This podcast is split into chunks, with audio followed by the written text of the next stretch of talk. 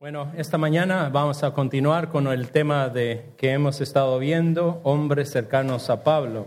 Por lo tanto, hoy veremos a Demas. Una tragedia de traición. Le vamos a pedir al Señor que bendiga este tiempo juntos al, cuando al mirar su palabra. Señor, gracias te damos por tenernos aquí, gracias por la salud, gracias por la vida que tú nos concedes, por la fortaleza, Señor, que tú nos has dado para poder levantarnos y estar aquí, Señor. Prepara nuestros corazones.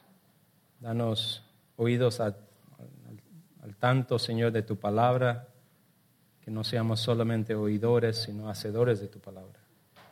Ayúdanos a mirar la vida de Demas, Señor, y, y tomar, Señor, las advertencias que vemos en su vida para nosotros.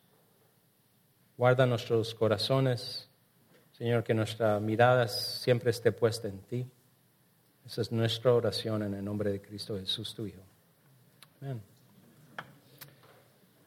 Si usted ha tenido tiempo en los caminos del Señor o dentro de la iglesia, y no me refiero necesariamente a Grace Community Church, si usted tiene tiempos en la Iglesia Universal del Señor, es decir, en el cristianismo, posiblemente usted se ha encontrado con personas que servían fielmente dentro de la iglesia.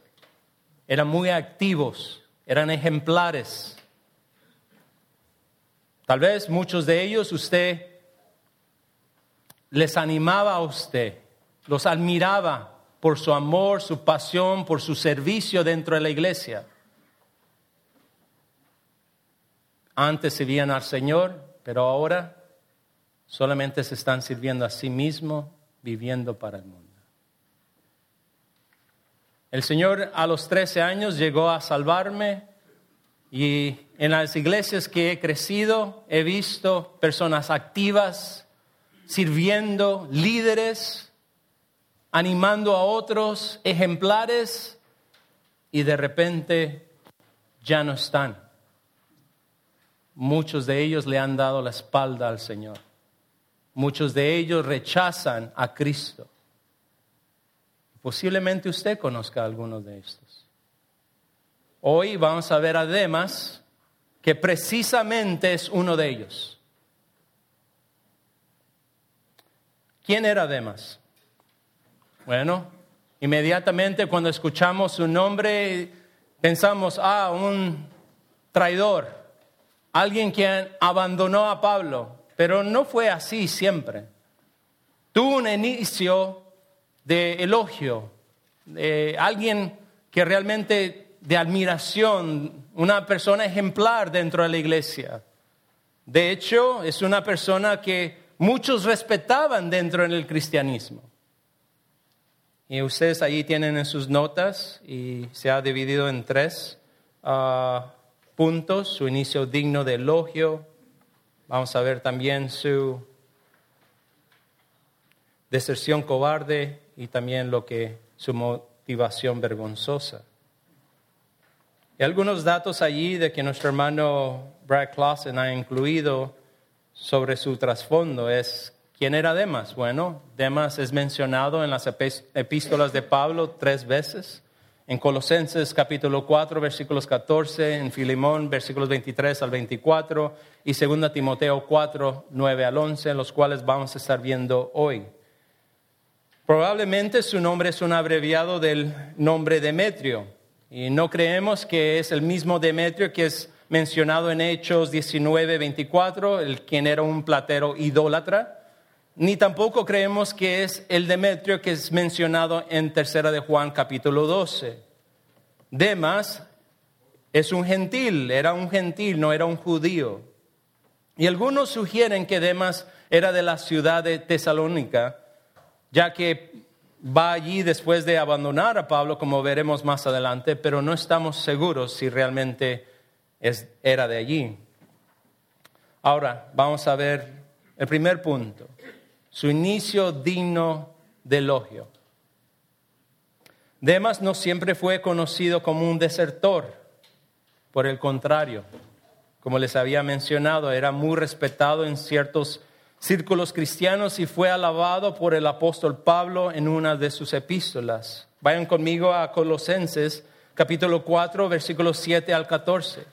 Y cada vez que escuchamos historias así de personajes, de personas que tienen un inicio fuerte dentro del cristianismo y de repente lo abandonan, eso trae tristeza.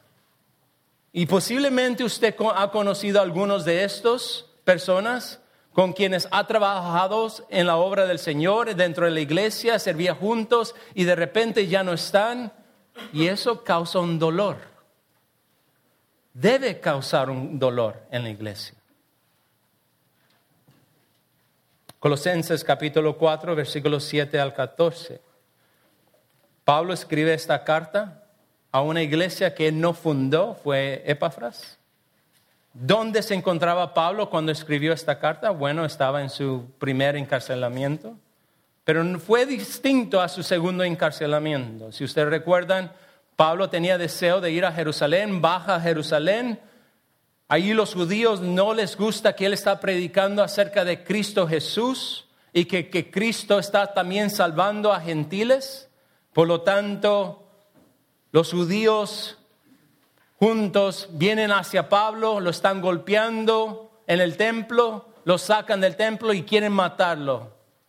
Los disturbios que estaban aconteciendo en esa ciudad, se da cuenta el comandante romano y envía soldados para rescatar a Pablo, para poner calma. Y cuando llega allí se da cuenta que Pablo no había cometido ningún delito. Los judíos querían matar a Pablo y por lo tanto dándose cuenta el comandante romano de que Pablo era un ciudadano romano y que no había cometido ningún delito, por lo tanto lo rescata porque quería matarlo.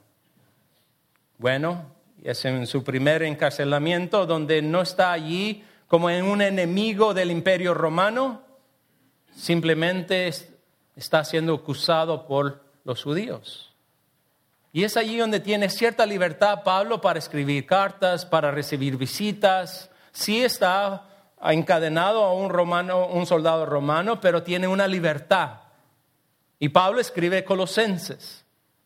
En la carta de Colosenses, capítulo 4, al final está enviando algunos saludos, últimas palabras, y dice lo siguiente en versículo 7.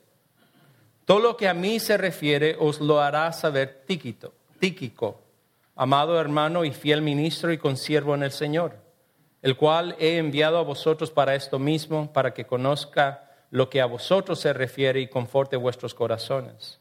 Con Onésimo, amado y fiel hermano, que es uno de vosotros, todo lo que acá pasa os lo harán saber. Aristarco, mi compañero de prisiones, os saluda. Y Marcos, el sobrino de Bernabé, acerca del cual habéis recibido mandamientos, si fuera a vosotros recibible. Y Jesús, llamado justo, que son los únicos de la circuncisión que me ayudan en el reino de Dios y han sido para mí un consuelo. Os saluda Epafras, el cual es uno de vosotros, siervo de Cristo, siempre rogando encarecidamente por vosotros en sus oraciones, para que estéis firmes, perfectos y completos en todo lo que Dios quiere porque de él doy testimonio de que tienen gran solicitud por vosotros y por los que están en la Odisea y los que están en Iriápolis. Os saluda Lucas, el médico amado, y tenemos por fin a Demas y Demas. Al ver esta lista podemos concluir que Demas estuvo rodeado de hombres fieles. Demas tenía buenos ejemplos alrededor su vida. Noten la lista. Tíquico. ¿Quién era Tíquico? Un hombre totalmente comprometido y entregado a la causa del Evangelio. Es mencionado en Hechos capítulo 20, versículos 4, acompañando a Pablo en su tercer viaje misionero. Tíquico sirvió como mensajero de Pablo en enviar las cartas a los creyentes a las iglesias de Colosenses y a Éfeso también. Y también les daba un reporte del bienestar y el ministerio de Pablo. Era como el reportero de Pablo, podemos decir. Tíquico tenía un carácter aprobado para servir como líder de una congregación. De hecho, En Tito capítulo 3, versículos 12 y también en 2 Timoteo 4, 12, Pablo lo considera como una persona que iba a enviar para sustituir, temporalmente a Tito en Creta y también a Timoteo en Éfeso. También en la lista tenemos Onésimo. Todos sabemos quién es Onésimo. La carta de Filemón es dirigida a Filemón hablando de Onésimo. Onésimo era un esclavo desobediente que fue transformado a un esclavo de Cristo. Abandonó, posiblemente le robó a su amo Filemón, huyendo llega a Roma y es allí donde escucha el Evangelio por medio de Pablo. Y el Señor transforma su vida, que Pablo lo va a enviar para dar también más información acerca del ministerio de Pablo. También tenemos Aristarco, y es mencionado en varios de los libros del Nuevo Testamento, por ejemplo, Hechos 19, 29, en capítulo 20 de Hechos, en capítulo 27, Colosenses 4, Filimón 1, 24. Aristarco fue un hombre fiel y leal y entregado al Señor. De hecho, fue un amigo precioso al apóstol Pablo que lo acompañó en los momentos más difíciles. Aristarco estaba allí tanto en su primer encarcelamiento como también en su segundo encarcelamiento. También tenemos a Marcos y ya hemos visto a Marcos aquí ah, con el tema de hombres cercanos a Pablo. Marcos era un sobrino de Bernabé, también es el autor de uno de los evangelios, fue transformado de un cobarde a un hermano valiente y útil en el ministerio de Pablo. También tenemos a Jesús, que dice la escritura que se es llamado justo, otro judío de la lista que, que vemos aquí en Colosenses. No sabemos mucho de acerca de este hermano justo, pero sí sabemos que fue uno de los pocos judíos que se habían convertido al cristianismo y que estaba sirviendo para expandir el reino del Señor. Tenemos a Epafras, el fundador de la iglesia de Colosas, alguien que se preocupaba por los hermanos, por la vida espiritual de la iglesia. De hecho, él viaja a Roma para hablar con Pablo referente a los problemas que están surgiendo dentro de la iglesia y pedir su consejo. Epafras era alguien que también intercedía continuamente por los hermanos, orando por ellos, por su vida espiritual. Y en la lista también encontramos a Lucas. Lucas fue un investigador cuidadoso, un historiador muy preciso y también llegó a ser uno de los autores de los libros del Nuevo Testamento, el libro, el Evangelio según Lucas y también Hechos. Por lo tanto, Demas no solo estaba rodeado de hombres fieles, sino que también vemos que él estaba continuamente expuesto a una sana doctrina. Demas estaba siendo expuesto continuamente a la sana doctrina. Habiendo estado tan cerca al apóstol Pablo, Demas lo habría escuchado enseñar una y otra vez. De hecho, es muy probable que haya escuchado el resto del contenido del libro de, Colosenses. Y si fuese así, entonces él escuchó las palabras registradas en los primeros versículos del capítulo 3. Noten esto, Colosenses 3, y vamos a leer versículo 1. Dice, si pues habéis resucitado con Cristo, buscad las cosas de arriba donde Cristo está sentado a la diestra de Dios. Poned la mira en las cosas de arriba, no en las de la tierra, porque habéis muerto y vuestra vida está escondida con Cristo en Dios. Cuando Cristo vuestra vida se manifieste, entonces vosotros también seréis manifestados con Él en gloria. Bajen al versículo 5. Haced morir pues lo terrenal en vosotros. Y noten el versículo 10. Y revestido del nuevo, el cual conforme a la imagen del que lo creó se va renovando hasta el conocimiento pleno. Si asumimos que, que Demas estuvo allí con Pablo, asumimos de que él escuchó la carta de Colosenses, él escuchó estas palabras, buscar las cosas de arriba. Poné la mira en Cristo, no en las cosas terrenales. Pero parece que no hizo caso a la exhortación. Hermanos, una persona que se asocia con un grupo de fieles hermanos y que está expuesto continuamente a la sana doctrina, pudiéramos decir que es un buen candidato para ser un líder dentro de la iglesia o no. Imagínese usted alguien que se asocia con MacArthur, Paul Washer, estos grandes predicadores lo ve allí en ese grupo. Viene a Grace Community Church. Tiene sana doctrina, está expuesto a la sana doctrina. Asiste a todos los estudios bíblicos. Diríamos, este es un excelente candidato para servir dentro de la iglesia. Y eso es lo que sucedió. Ciertamente durante esos años Demas no era una persona insignificante en el ministerio de Pablo. Además de ser rodeado de hombres fieles y expuesto a la sana doctrina, Demas tuvo grandes oportunidades de servicio. Veamos ahora a Filimón, versículos 23 al 24. Por favor, acompáñame a Filemón 23 y 24.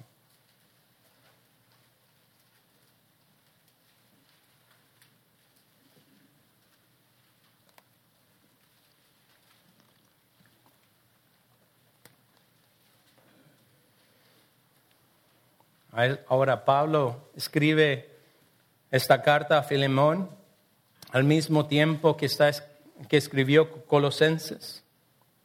Y noten allí en versículo 23, te saludan Epafras, mi compañero de prisiones, por Cristo Jesús, Marcos, Aristarco, Demas y Lucas.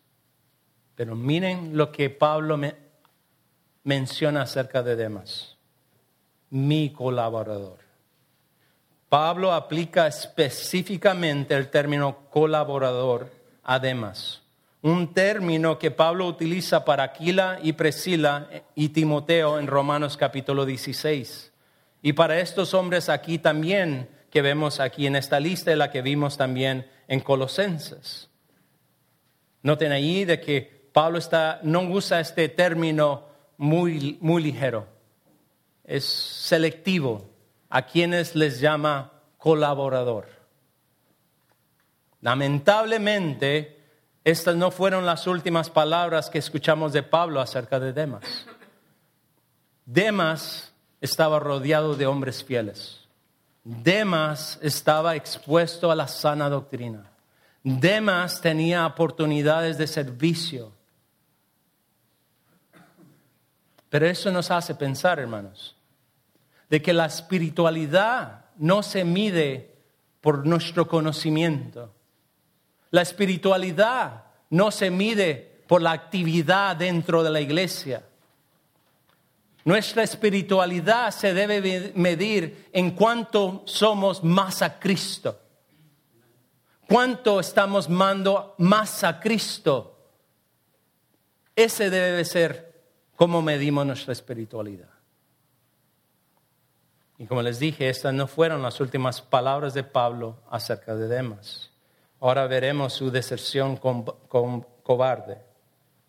Vayan conmigo ahora a 2 Timoteo, capítulo 4, versículos 9 al 13.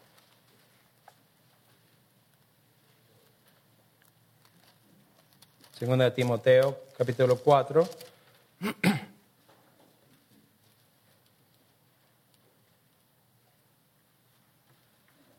Ahora, las circunstancias de Pablo han cambiado. Cinco años después, Pablo escribe esta carta a Timoteo. Y sabe Pablo que ya está a punto de morir. Está escribiendo a su discípulo amado Timoteo no está en la misma situación que se encontraba cuando escribió Colosenses, de hecho ahora está en, otra vez en su segundo encarcelamiento en Roma, ahora sí es un enemigo del imperio y va a morir. Pablo no tiene los mismos privilegios que tenía en su primer encarcelamiento. De hecho, las personas querían, que quisieran ver a Pablo tuvieron que tomar muchos riesgos para poder llegar a él. Y él menciona que muchos lo han abandonado. Y es aquí que Pablo escribe lo siguiente. Procura venir pronto a verme, Timoteo, porque Demas me ha desamparado, amando este mundo y se ha ido a Tesalónica, Crescente fue a Galacia y Tito a Dalmacia. Solo Lucas está conmigo.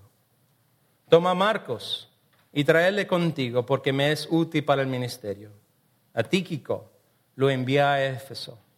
Trae cuando vengas el capote que dejé en Troas en casa de Carpo. ¿Por qué? Porque tenía frío. Y los libros, mayormente los pergaminos. El tono cambia de Pablo. No es el mismo tono que vemos y escuchamos en el libro de Colosenses y de Filimón. Hay un tono más triste. Pablo está solas, con excepción de Lucas. Y dice, Demas, ese compañero, colaborador, me ha abandonado, me ha desamparado. La palabra desamparado es, significa abandonar, desertar la palabra es usada por nuestro Señor Jesucristo cuando está en la cruz. Ustedes recordarán cuando Jesucristo dice, Padre, ¿por qué me has desamparado? Citando el libro de Salmos. Y también vemos esto en 2 de Corintios capítulo 4, versículos 7 al 10, donde dice, pero tenemos este tesoro en vasos de barro para que la excelencia del poder sea de Dios y no de nosotros que estamos atribulados en todos, mas no angustiados, en apuros, mas no desamparados, perseguidos, mas no desamparados. Es decir, el cristiano va a pasar por muchas pruebas, pero Dios es fiel, nos va a guardar, nos va a proteger, va a estar siempre con nosotros. Dios no nos va a desamparar. En contraste, Demas desamparó, abandonó, desertó a Pablo. Pero tenía todo. Tenía hombres fieles, tenía sana doctrina, tenía oportunidades de servicio. ¿Qué lo hizo cambiar? ¿Cuál fue la razón por la cual Demas desertó a Pablo? Bueno, el pasaje nos dice, habiendo amado este mundo presente. ¿Cuál era el problema? Su amor. Su amor. Él amaba otra cosa y no a Cristo. Él amaba el mundo y no a Cristo. Eso me hace recordar las palabras de nuestro Señor Jesucristo.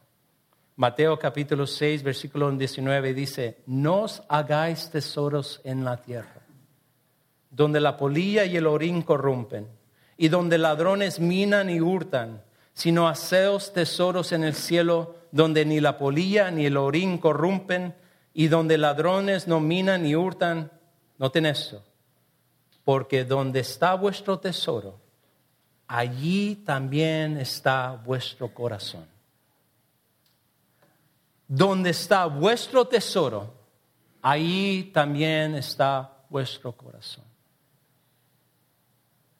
Esto es preocupante, hermanos. Esto es alarmante. ¿Cómo es que una persona, así como Demas, que tenía mucho, rodeado de hombres fieles, ejemplos, sana doctrina, escuchando al apóstol Pablo, oportunidades de servicio, servir con Pablo. reconocido por otros hermanos como un líder dentro de la iglesia, pero nunca lidió con un problema. El problema que su corazón estaba dividido. Su corazón estaba amando el mundo y no a Cristo. Es posible que podamos estar tan activos dentro de la iglesia, estar en una iglesia tan bella con una sana doctrina como Grace Community Church. Venir servicio tras servicio, escuchar mensaje tras mensaje, con las exhortaciones de tener cuidado, de guardar nuestro corazón. Y si hay señales que estamos amando más al mundo y realmente no amamos a Cristo. Pero los movemos al lado.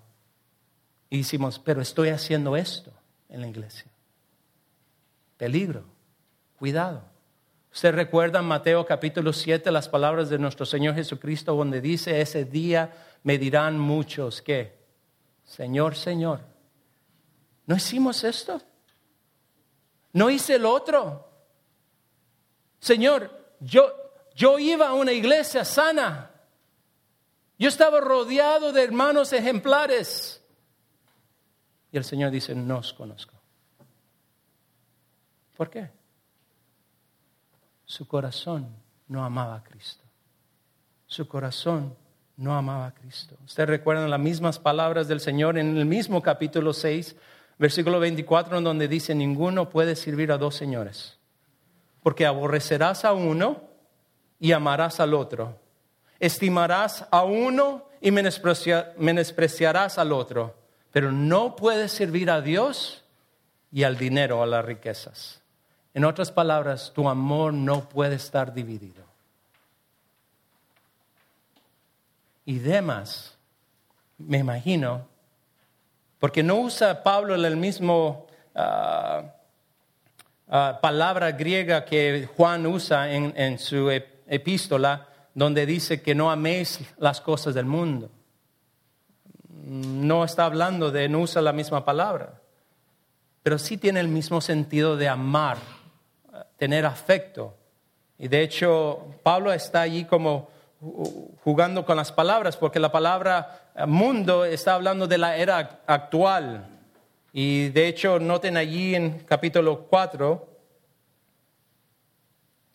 donde dice en versículo 8, en el futuro me está reservada la corona de justicia que el Señor, el juez justo, me entregará en aquel día, y no solo a mí, sino también a todos los que aman su venida.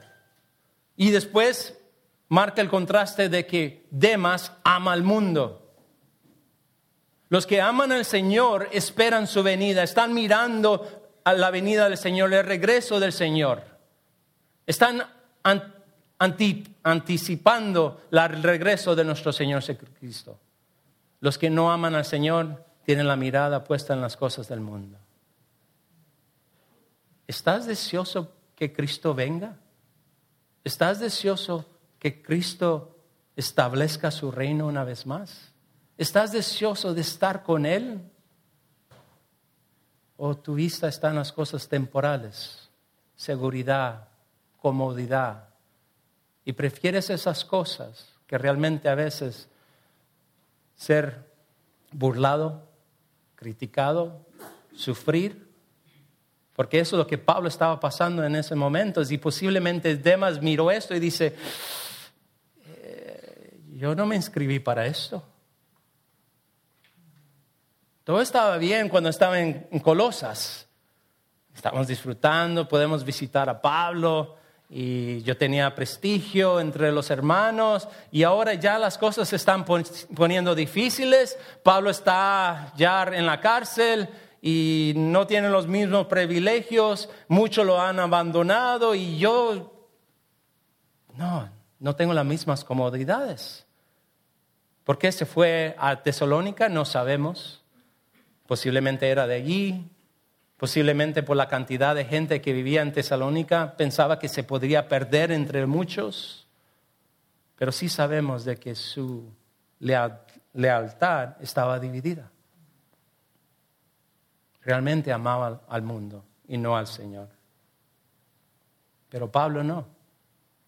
Pablo amaba al Señor y estaba dispuesto a sufrir lo necesario, pasar lo necesario, porque sabía, al quien yo amo un día vendrá y me dará la corona. Aquellos que aman al mundo, ustedes van a recibir lo que hay en el mundo. Es lo único, pero este mundo va a perecer. Y aquellos que ponen su mirada en Cristo tal vez no tengan las cosas que desean en este mundo, pero un día seremos glorificados y tendremos lo que el Señor nos ha prometido. Primera de Juan 2, también hay una advertencia, ¿no? No améis al mundo ni las cosas que están en el mundo. Si alguno ama al mundo, el amor del Padre no está en él. No te puedes engañar. No puedes engañarte. Lo más difícil es, para un pastor, creo, es cuando está predicando un sermón y tienes una persona, un creyente allí que dice, wow, este es para mí, Señor, gracias por tu palabra, me estás exhortando y necesito que haga un cambio en esta área de mi vida, Señor, ayúdame, ¿no? Y hay el otro tipo de persona que está sentando, sentado y está escuchando el mismo mensaje y dice, este mensaje es para la otra persona que necesita ser cambiado y esta persona está viviendo en el mundo. Se está autoengañando. Por eso Pablo dice, examinaos, ¿no? Vosotros si estás en la fe. Pero ¿cuál fue el fin de Demas entonces? Bueno, la escritura no nos dice. No sabemos. No sabemos si después Demas se arrepintió y el Señor lo salvó. No sabemos. Pero si esto fue lo último de Demas, que se reconoce además como alguien que ha abandonado, amando al mundo, no está en el cielo. Pero al ver esto, esto nos advierte a nosotros.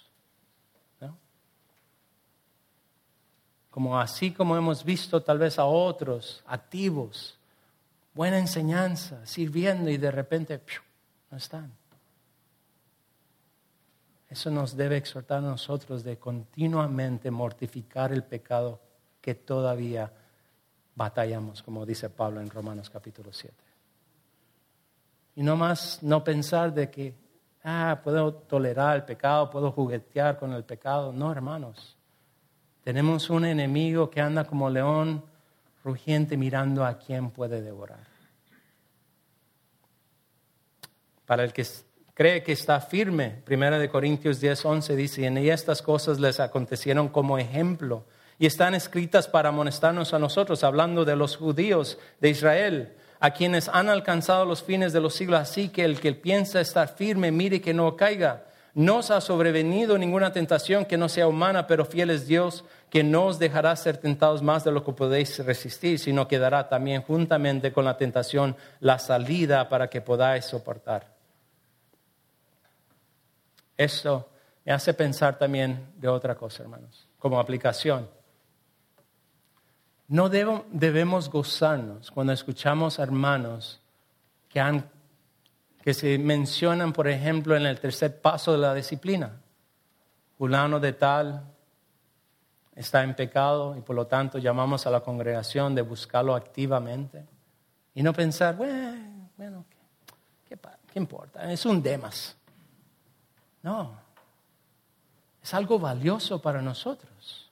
Si tú miras a un hermano que está decayendo, que está ahí siendo tentado, que se le hace difícil venir a la par de él, Gálatas capítulo 6, versículo 1 al 2 dice, hermanos, si alguno fuese sorprendido en alguna falta, vosotros que sois espirituales, restaurable con espíritu de mansedumbre, considerándote a ti mismo, no sea que tú también seas tentado.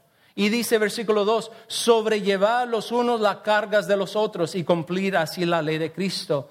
La imagen allí de esa carga es de una carga que no solamente una persona puede llevar solo. Es una carga que necesita a otros que vengan a la par de Él para ayudar a cargar esa carga, llevarla. Y para eso estamos aquí. El grupo de hombres de la palabra no es simplemente para vernos, tomar café, tomar pan, es para animarnos una y otra vez, como dice Hebreos capítulo 10, versículo 24 al 25.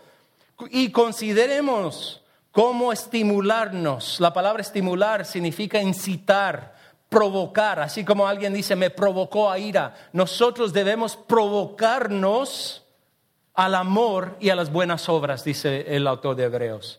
No dejando de congregarnos como algunos tienen por costumbre, sino exhortándonos unos a otros y mucho más al ver que ese día se acerca. ¿Cuál día? El día del regreso de nuestro Señor Jesucristo. Debemos estimularnos, para eso estamos aquí, hermanos, para motivarnos el uno al otro. Y si tú estás batallando con algo, un pecado en tu vida, no calles, busca a alguien que puede venir a la par tuya y ayudarte a llevar esa carga. No pienses que si has tenido mucho tiempo batallando con eso y piensas, un día seré libre, un día seré libre, pero sigues cayendo, sigues cayendo, sigues cayendo, necesitas a alguien que venga a la par tuya y te ayude para que no terminemos como demás. Esto también es un recuerdo de que la salvación no se puede ganar por obras, sino que es un regalo de Dios por medio de la fe en Cristo Jesús tanta actividad, tanto servicio, tanto esto, eso no garantiza que eres salvo. La salvación viene por la fe en Cristo Jesús y los méritos de Cristo solamente. También es posible que personas cercanas a nosotros o de hecho que admiramos nos puedan desertar, nos puedan defraudar. No pienses de que, ah, estoy en Grace Community Church, una iglesia perfecta, nadie va a pecar contra mí. No, no. Cristo fue entregado por Judas. Y Cristo lo sabía. Y aún así le mostró el amor, compasión, la gracia. No lo trató como un discípulo de segunda categoría y aún sabiendo que lo iba a entregar. También lo que importa es cómo terminas, no qué tan activo fuiste en el ministerio años atrás. ¿Estás perseverando? ¿Estás perseverando? Esa es una evidencia de los creyentes. No qué lo que hiciste años atrás. La pregunta es, ¿estás perseverando hoy? ¿Dónde están puestos sus ojos? ¿En lo terrenal? ¿En lo que va a perecer? ¿O tus ojos están puestos en Cristo, el autor y consumador de vuestra fe? ¿Y a quién estás dedicado? ¿Estás dedicado al mundo, para vivir para el mundo? o estás dedicado para Cristo? No todas las personas que hemos visto, bueno, todos hasta este momento hemos visto personas positivas, no cercanos a Pablo. Llegamos a Demas y digo, wow. Pero Pablo debiera saberlo, ¿no? Pablo, tú eres Pablo. Deberías saber que Demas te iba a abandonar. No. Pablo era humano igual como nosotros igual que nosotros. Estemos orando los unos por los otros, hermanos. Si usted mira a un hermano que tal vez ya no está viniendo, sea, tome la iniciativa, llamarlo, buscarlo. Debemos cuidarnos los unos a los otros. Y examinar nuestro corazón, que realmente amemos a Cristo de todo corazón, con todo corazón. Que el Señor nos ayude. Oremos.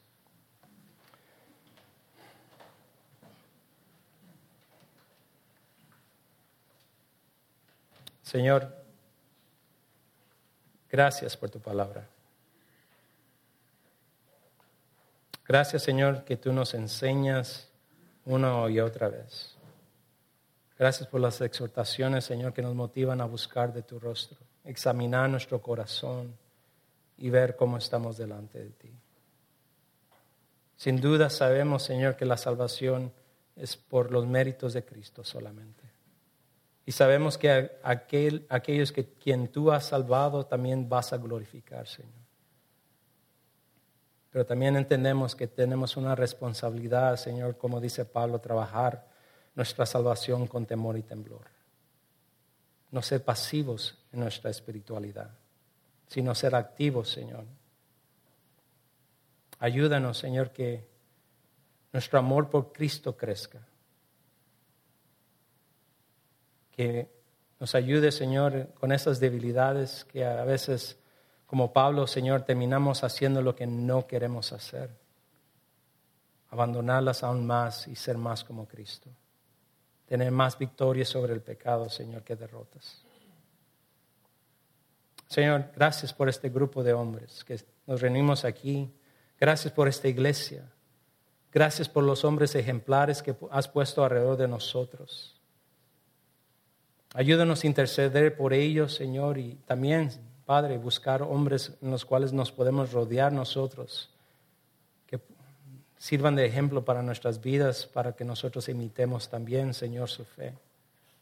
Pero que nunca, Señor, pongamos nuestra mirada en el hombre como un ídolo, sino que nuestros corazones, Señor, nuestros ojos estén puestos fijos en Cristo, quien nunca nos va a abandonar, nunca nos va a defraudar, nunca nos va a desertar. Y Señor, ayúdanos que nuestra mirada esté continuamente, todos los días de nuestras vidas, Señor, puestas en ti, Señor, no en este mundo, hasta el día que seamos glorificados contigo. Ese es nuestro anhelo, esa es nuestra oración, Señor. En el nombre de Cristo Jesús oramos.